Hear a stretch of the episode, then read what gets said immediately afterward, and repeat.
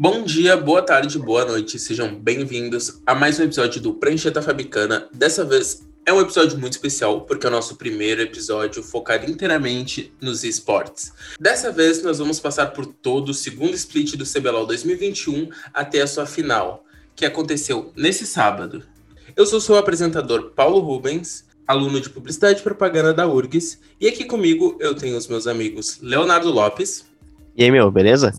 E Douglas Amaral. Opa, salve! Então, com todo mundo apresentado, vamos para o Rift.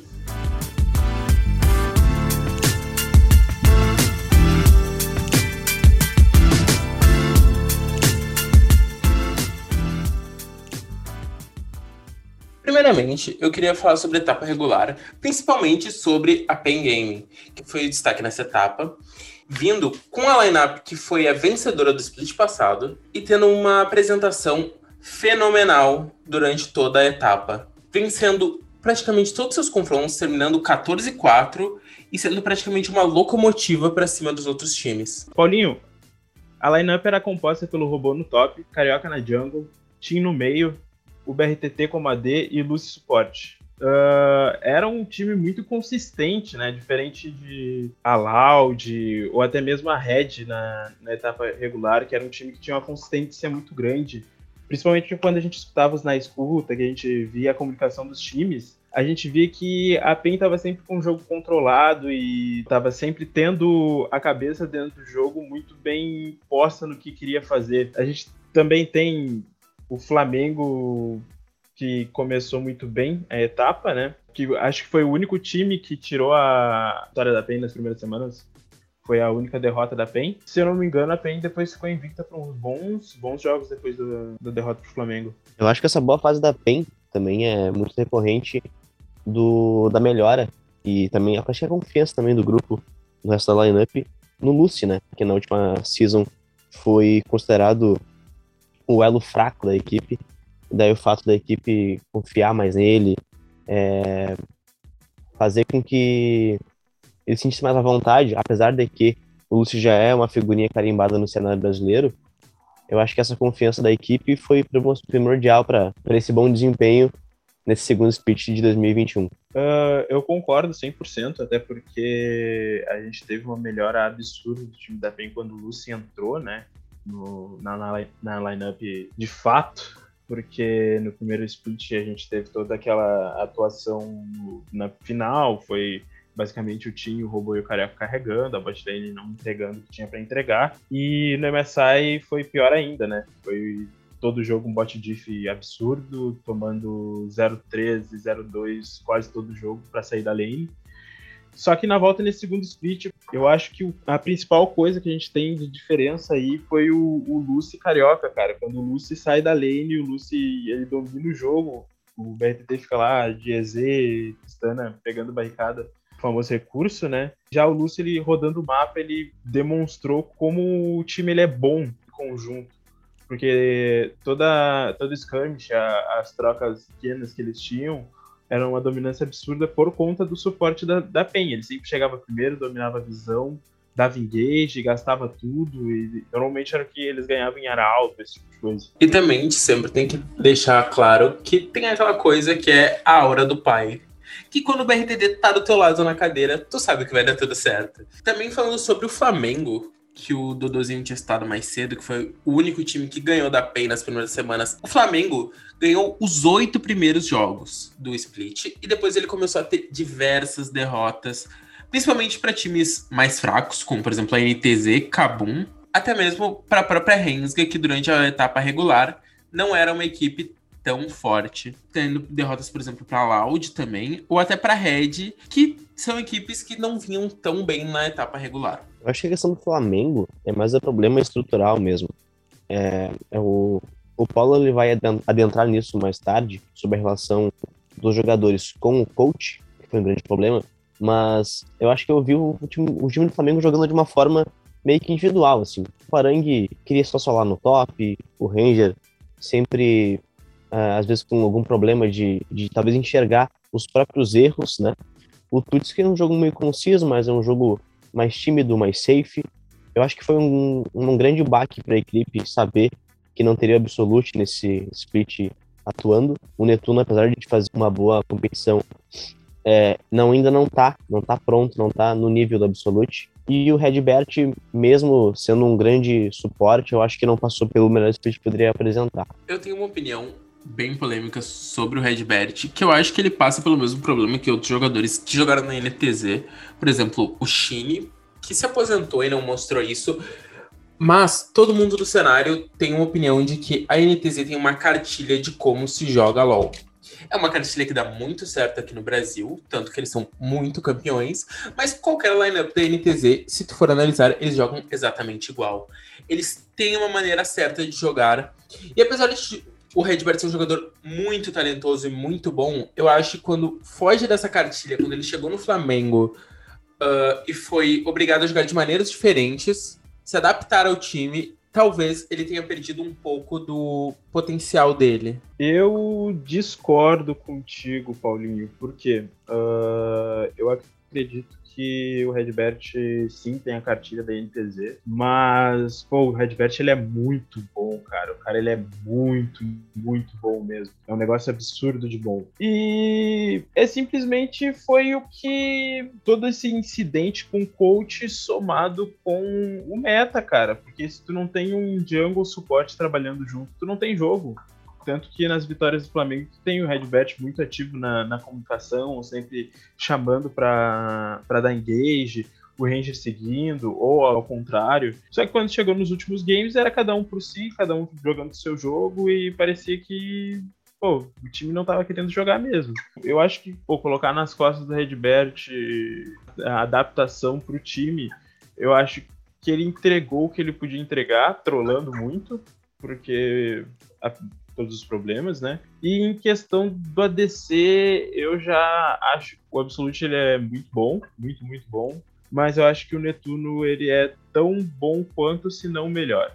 Eu acho que ele se adaptou muito bem a, aos campeões que estavam no meta. A pool dele foi muito vasta durante o, o campeonato. Ele conseguia jogar com tudo, mesmo com o, o, Ranger não pisando no bot, o, o Redbert tendo que fazer uma play forçada, ele ainda assim aguentou, conseguiu fazer, pô, fazer o nome dele, né? Foi, foi absurdo que, o, que ele fez nesse, nesse split. Em questão do, do resto do time, Parang, individualmente, ele é um, um jogador absurdo, ele é um top laner exemplar, tipo, é, é impressionante. Ele tem uma característica que o Chiari tem, né?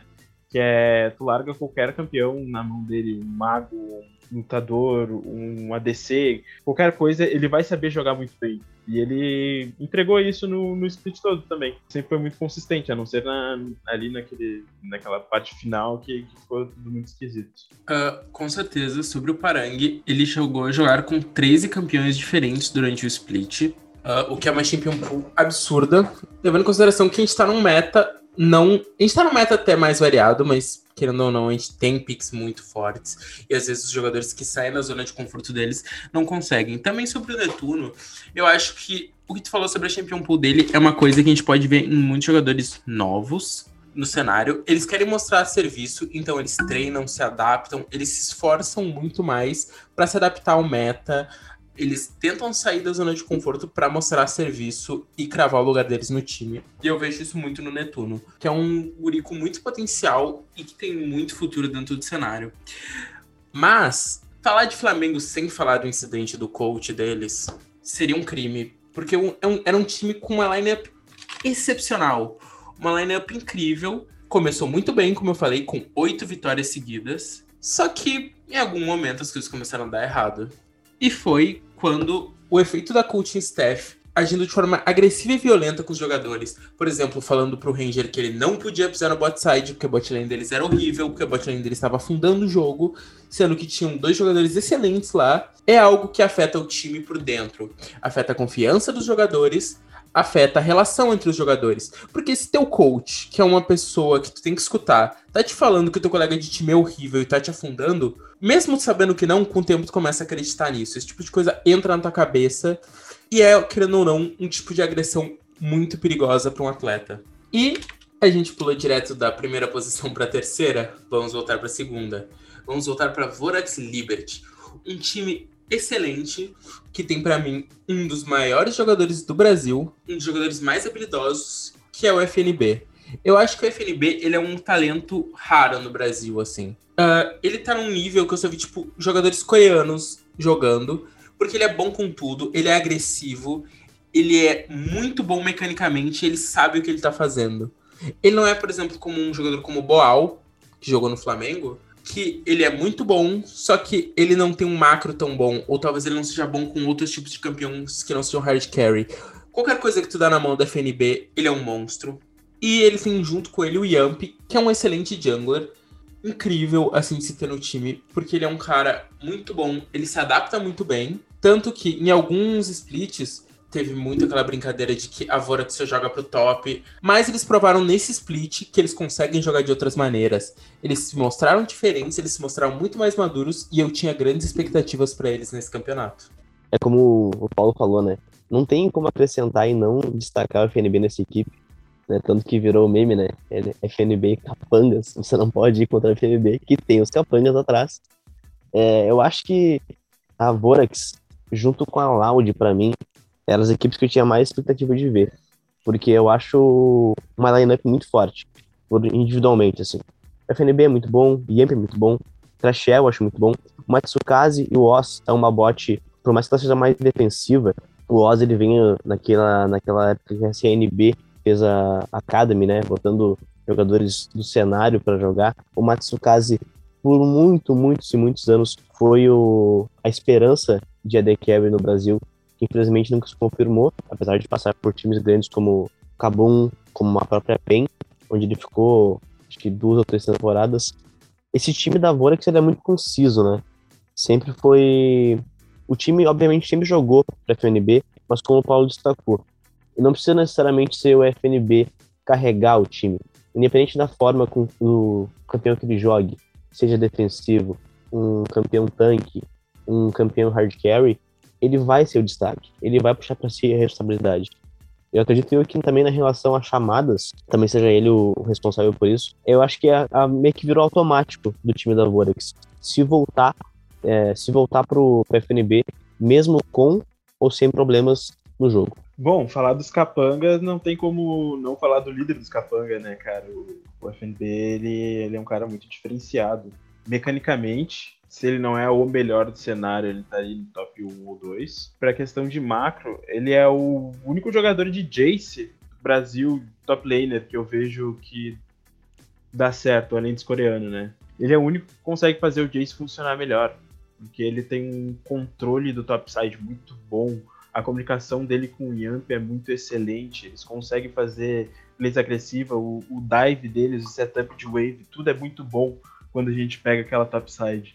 Só que, cara, todo o time da Vorax foi muito excelente nesse último ano, né? Infelizmente eles encerraram mais cedo, mas eles foram muito excelentes. O Crashel mostrando que conseguia jogar de mago de controle, de speed pusher, de maguinho de cheira suporte. Ele conseguiu demonstrar tudo durante o, o split. E o Matsu e o Oz. Que bot lane, cara. Que bot lane. O, o na mão do Oz é um bagulho absurdo. O cara conseguia engajar de longíssimo e fazer as play que tinha que fazer. Então, cara, foi muita pena que eles pipocaram nessa semi. Porque foi uma pipocada muito grande. E em quarto lugar, a gente tem a Rensga, um time revelação que trouxe muitos nomes para os nossos olhos, para o continuar do cenário. Foi o time que trouxe uma esperança muito grande com o começar de 2 a 0 na primeira semana, se mantendo em primeiro lugar apenas nesse, nessa semana. Teve uma, uma queda de rendimento, mas voltou muito bem, indo até a final do CBLOL. O time como um todo, com o Chiari no top, sendo um ótimo top laner, demonstrando ser muito bom no 1v1, e no 2v1 principalmente, na minha opinião, ele se iguala ao robô e ao FB nessa questão. E logo em seguida a gente já tem o coreano o Croc, um cara que chegou aqui underrated, né, não ganhando um dos maiores salários, sendo talvez um dos menores nomes chegando no Brasil da Coreia, e chegou na final. junto com o Yuri, que também entra nessa característica. A gente tem a bot lane genial deles, que foi o Trigo, carregou aquele final de split ali, trouxe muitas vitórias para Renzga, e o Damage, que com seu trash foi, podemos dizer, pornográfico o que esse homem faz em Samuel's Rift. E também a gente pode trazer para a mesa a questão da Renzga ter os melhores jogadores revelação que a gente pôde ver no cenário, principalmente os brasileiros. Sim, os coreanos eram muito bons, mas os brasileiros acompanhavam o ritmo, se não jogavam melhor durante as partidas. A Rensga com certeza vai perder o Yuri e o Croc para o próximo split, porque parece que eles não gostaram de jogar aqui no Brasil. Mas a gente pode ficar de olho que tem, tem três jogadores brasileiros muito bons nesse time. Agora nós temos o time do TikTok, a Loud, que tem uma lineup absurda que eu não sei porque não deslancha. Temos o Tai, que veio daquela INTZ que eu falei, que tinha aquela cartilha de como jogar, uh, mas mesmo assim, ele é um jogador que se adapta muito bem. Ele já jogou em diversas lanes, já jogou de AD Carry na PEN, muito antigamente ele era mid laner, ele foi pro top e conseguiu se adaptar. O Tai é um jogador que tem uma adaptabilidade gigante, e eu acho que ele tem tudo para brilhar ainda, muito. Na jungle temos o meu Kyo, que eu tenho minhas ressalvas, não acho ele um grande jogador, mas não acho ele ruim. Eu acho que sinceramente, se todo o resto do time tivesse encaixado e girando, eu acho que a mediocridade dele não seria suficiente para fundar esse time. Temos o Dinquedo, ele tem uh, qualidades incríveis como jogador da mid lane. A LeBlanc dele é absurda. Ele tem um controle muito grande da selva do adversário. Ele é um jogador que entra, faz as plays junto com o jungle. Eu acho que talvez um jungle melhor do lado dele, ele conseguiria mostrar o potencial dele. No bot, nós temos o Dudes Trovão e o Céus, que são uma botlane que eu acho incrível. Sinceramente, esses dois são muito, muito bons. O Céus já faz muitos splits, que ele é o melhor suporte brasileiro, assim. Entre os brasileiros, eu acho o Céus e o Redbert os dois melhores suportes empatados. Eles são absurdamente incríveis. E eu simplesmente não sei porque esse time não ganha. Talvez se pararem de fazer uns TikToks e começarem a treinar, quem sabe? Na sequência da tabela, a gente tem a Red, né? Que a gente vai pular, que a gente vai mais pra frente. A gente sai um pouco do campo do Sobelol, entra pro campo do comércio, né? A gente chega na Kabum e a gente chega na Netsu Myers.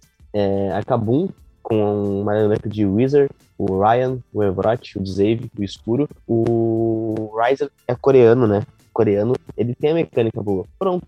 Mas, infelizmente, foi isso que foi a única coisa que foi apresentada nesse último split. Assim como o Ryan, o Evrot e o. O Evrot, meu. É, o, Evrot, o já parou de jogar, jogar lá faz horas. Ele tá só enganando aqui. O Dzave e o Escuro, eu acho que ainda tem aqui mostrar, mas acho que a Kabum, ela, nas últimas seasons, ela tem apostado muito em jogadores novos. Ela procura sempre fazer isso, renovar o cenário, que é importante. Só que dessa vez não deu certo. Dessa vez, infelizmente, não deu certo. E a estreante, a Nexus Myers, um Flux, o português, Seps, o Nosferos, o Drop e o Hulk. O Hulk, que para mim é um grande jogador, que eu acho que ele foi até injustiçado nesse split, merecia um time mais competitivo. É, também tem no elenco o Gato, o Piloto, são jogadores que acabaram entrando, porque a Netshoes ela acabava não conseguia desempenhar um bom, um bom game e ficava trocando de jogadores semana por semana, o que prejudicou muito o desenvolvimento de uma sinergia maior entre os jogadores. Eu acho que foi para um time estreante, foi ok, né? Foi um, uma boa estreia. Não foi o último, ganhou um joguinho, joguinho, um joguinho aqui, um joguinho ali. Se eu não me engano, tirou, tirou vitórias do Flamengo, teve vitórias contra a Rensga, se eu não me engano. E então eu acho que foi um primeiro split para Netshoes. Ah, tá bom. Agora sobre uma das coisas mais estranhas do cenário, a INTZ, que é um time com jogadores muito bons tendo Envy, Micão, tendo o House no top, que ok, né? Mas tendo Sting na jungle e Professor, era uma lineup que eu não esperava que fosse mal. Não conseguiram a vaga nos playoffs, mesmo com uma lineup muito boa. Na minha opinião, tende muito ao fato do House no top não ser um jogador que saiba o que está fazendo, já que ele mudou recentemente de posição, já que ele era um mid laner excelente. Indo pro top, eu acho que falta tempo de adaptação. Talvez, se eles não trocarem a lineup, no próximo split eles consigam a vaga pros playoffs. Mas para competir por um título, que é o que a gente espera da INTZ, falta muito.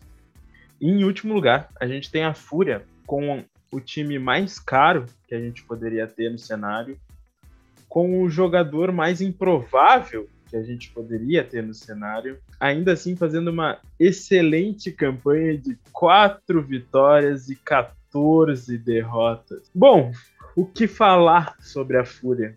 A não ser que um time completamente desconexo, tanto na parte de jogadores. A gente tem o Diamond Prox ganhando por volta de seus 10 mil euros por mês com um jogador como o Tairin na top lane. Esse time, ele não é nem um pouco coeso, porque o Tairin, ele não tem o um mínimo de força de nome para dividir o time com um cara do calibre do Diamond Prox para começar. A gente vai pro mid, que é o N, que provavelmente é um dos melhores mid laners que a gente tem no cenário, não podemos negar, mas ficou apagado, porque a gente tem o Steps e o Jogster na bot lane, o Jogster sempre foi um suporte exemplar, sempre jogou muito bem na INTZ. Nunca apresentou nenhuma gameplay muito surpreendente fora. E o Steps, o Steps estava ali, né? Ele estava tentando ser um ADC naquele time que não existia. E no meio do split a gente tem a saída do Jockster para a entrada do Edward, que foi algo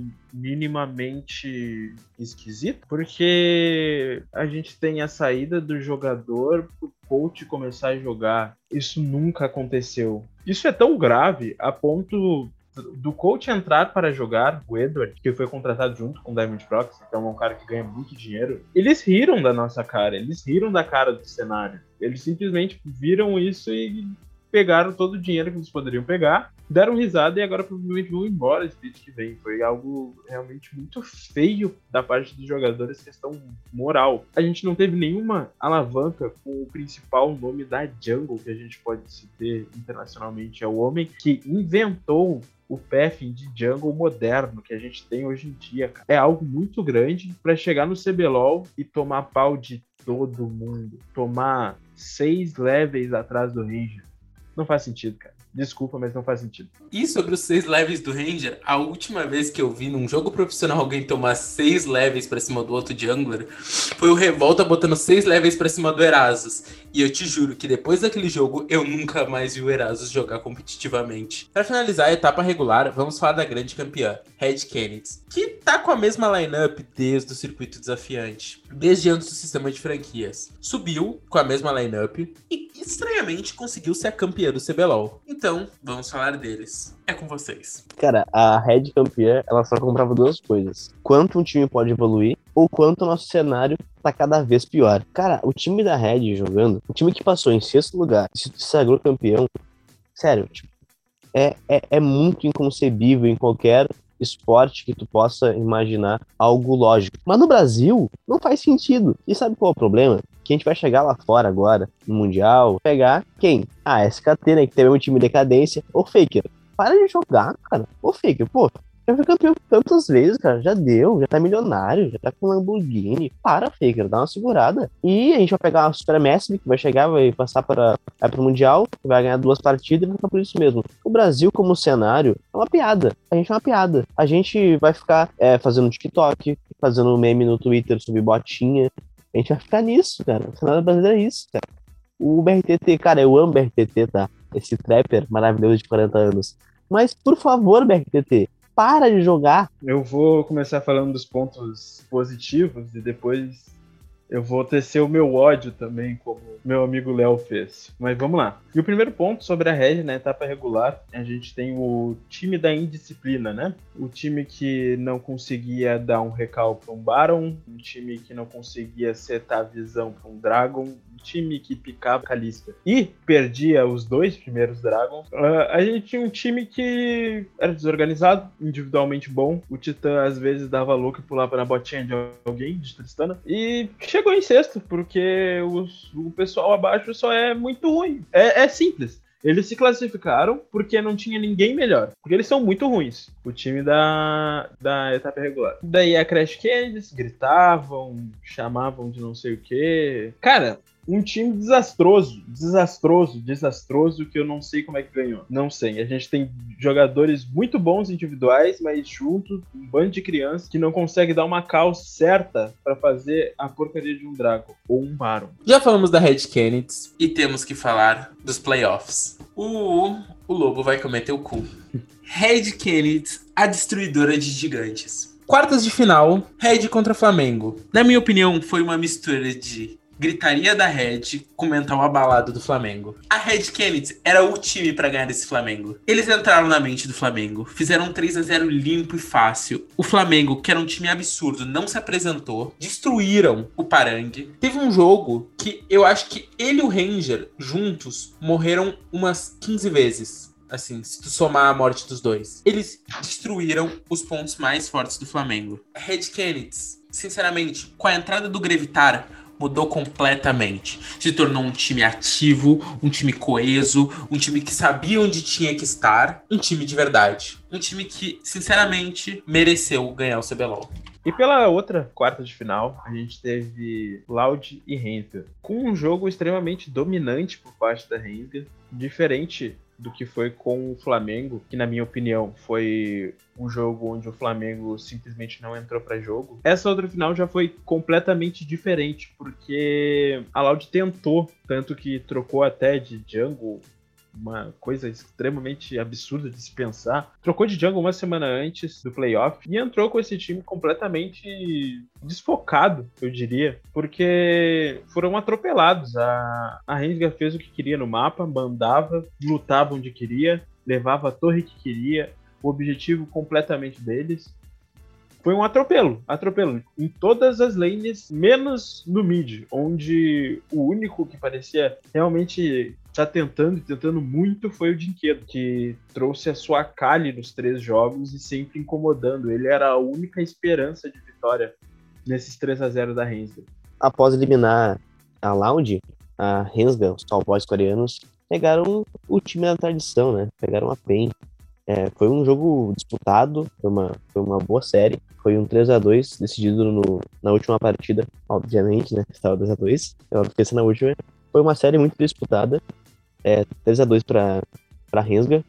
A PEN ficou na frente, abriu 1 a 0 é, a Rensga empatou, a PEN abriu 2 a 1 e aí a Rensga conseguiu virar.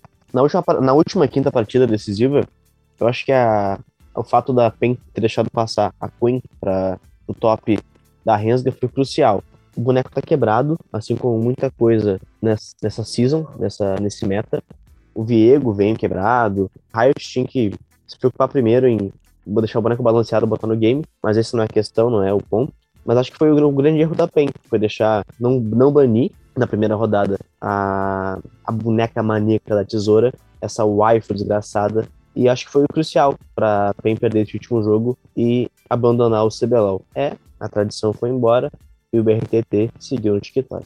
E sobre a outra semi, uh, temos mais uma vez a Red mostrando que é capaz de derrubar os grandes favoritos. Derrubando a Vorax Liberty por 3 a 1 mostrando um total domínio sobre o novo estilo de jogo deles mostrando como o Grevitar é uma peça extremamente importante para o time. Passaram por cima, conseguiram a vitória de forma limpa, mostrando que eles têm muito potencial e que mereceram a vaga deles na final. E agora, a grande final, que de grande não teve muita coisa. Vimos somente um dos times entrar para jogar, que foi a Red. Um atropelo do começo ao fim. Apesar da Rensga ter tentado buscar jogo no terceiro jogo, ganhando um 2v2 lindo na bot lane, não foi o suficiente. A Red passou por cima por 3 a 1 e conseguiu a vaga para a fase de entrada no Mundial. Bom, os comentários eu deixo com vocês. Bom, o que a gente vai falar sobre esta final? Uh, eu acho que a gente pode resumir esse playoff da Red com eles num dia bom e o outro time num dia ruim. Eu posso dizer que foi sorte, porque ver a Rensga que conseguiu dominar a PEN em dois jogos principalmente, né? Que dominou mesmo a PEN, não conseguiu jogar, cara. A gente teve só aquele terceiro jogo onde teve aquele 3v2 dos coreanos no top, que eles mataram os 13, foi uma play linda e eles ganharam o jogo, mas o time já tava morto ali, não tinha como eles ganhar mais. Não teve comemoração no final do jogo. E infelizmente não tem mais muito o que falar, porque a gente tá indo com. Tá, tudo bem, eu não vou, não vou, ser, não vou ser injusto com o Grevitar e o Aegis que arrumaram esse time num outro nível. Num outro nível, num outro nível. Eles jogaram bem, com certeza. Ainda assim, se fosse os dois times jogando nos seus ápices. Cara, como eu falei anteriormente, né? O fato da Red ser campeã comprova quão constante é o nosso cenário. O time que passou em sexto, o time que tinha muito mais notícias fora do Rift do que dentro do jogo, foi saiu campeão. É, o Titã já foi uma grande promessa, hoje em dia já é um cara afirmado dentro do cenário. É, eu acho que quando a gente chegar lá na, na fase de entrada do Mundial, a própria time tem que, tem que banir os, os jogadores com dash, Stana, Lucian. É, apesar que o Lucian hoje não é mais a The Carry, né? Mas pra não ter perigo de pegar para não ser aquela coisa para ele ter calma. É, eu obviamente não acredito muito nesse time da, da Red Canes. Vou torcer porque eu sou um iludido e é isso que eu faço. Eu torço pro Brasil. Eu não sou um patriota, eu torço pro Brasil no, no LOLzinho. Vamos lá, né? Vamos lá. Vamos torcer para não apanhar muito da SKT. Vamos torcer para não pegar uma super massive e apanhar de novo, como sempre acontece. O Brasil vai lá passar mais uma vergonha, vai conhecer um país novo, dará tudo certo. Então, pessoal, uh, esse foi mais um episódio do Prancheta como eu já disse, o primeiro focado completamente em esportes. Foi um, um, prazer enorme ter vocês dois aqui comigo. Foi muito divertido gravar com vocês. E ficamos por aqui. Agora eu vou deixar vocês dois se despedirem. Léo? Tchau, Paulo. Tchau, Dodô. Foi um prazer, como eu diria. Como eu sempre digo, foi um prazer beirando a sexualidade. Muito obrigado pela companhia. Foi um papo muito massa. E a gente escorreu um pouquinho do nosso ódio sobre o CBLOL, né? Porque a gente, a gente gosta de LOL, eu gosto mais de assistir do que jogar, porque eu sou horrível. Então é isso. Um abraço e um tchau. Dodozinho. Muito obrigado pelo convite, Paulinho. Sempre um prazerzão aparecer aqui no, no Prancheta.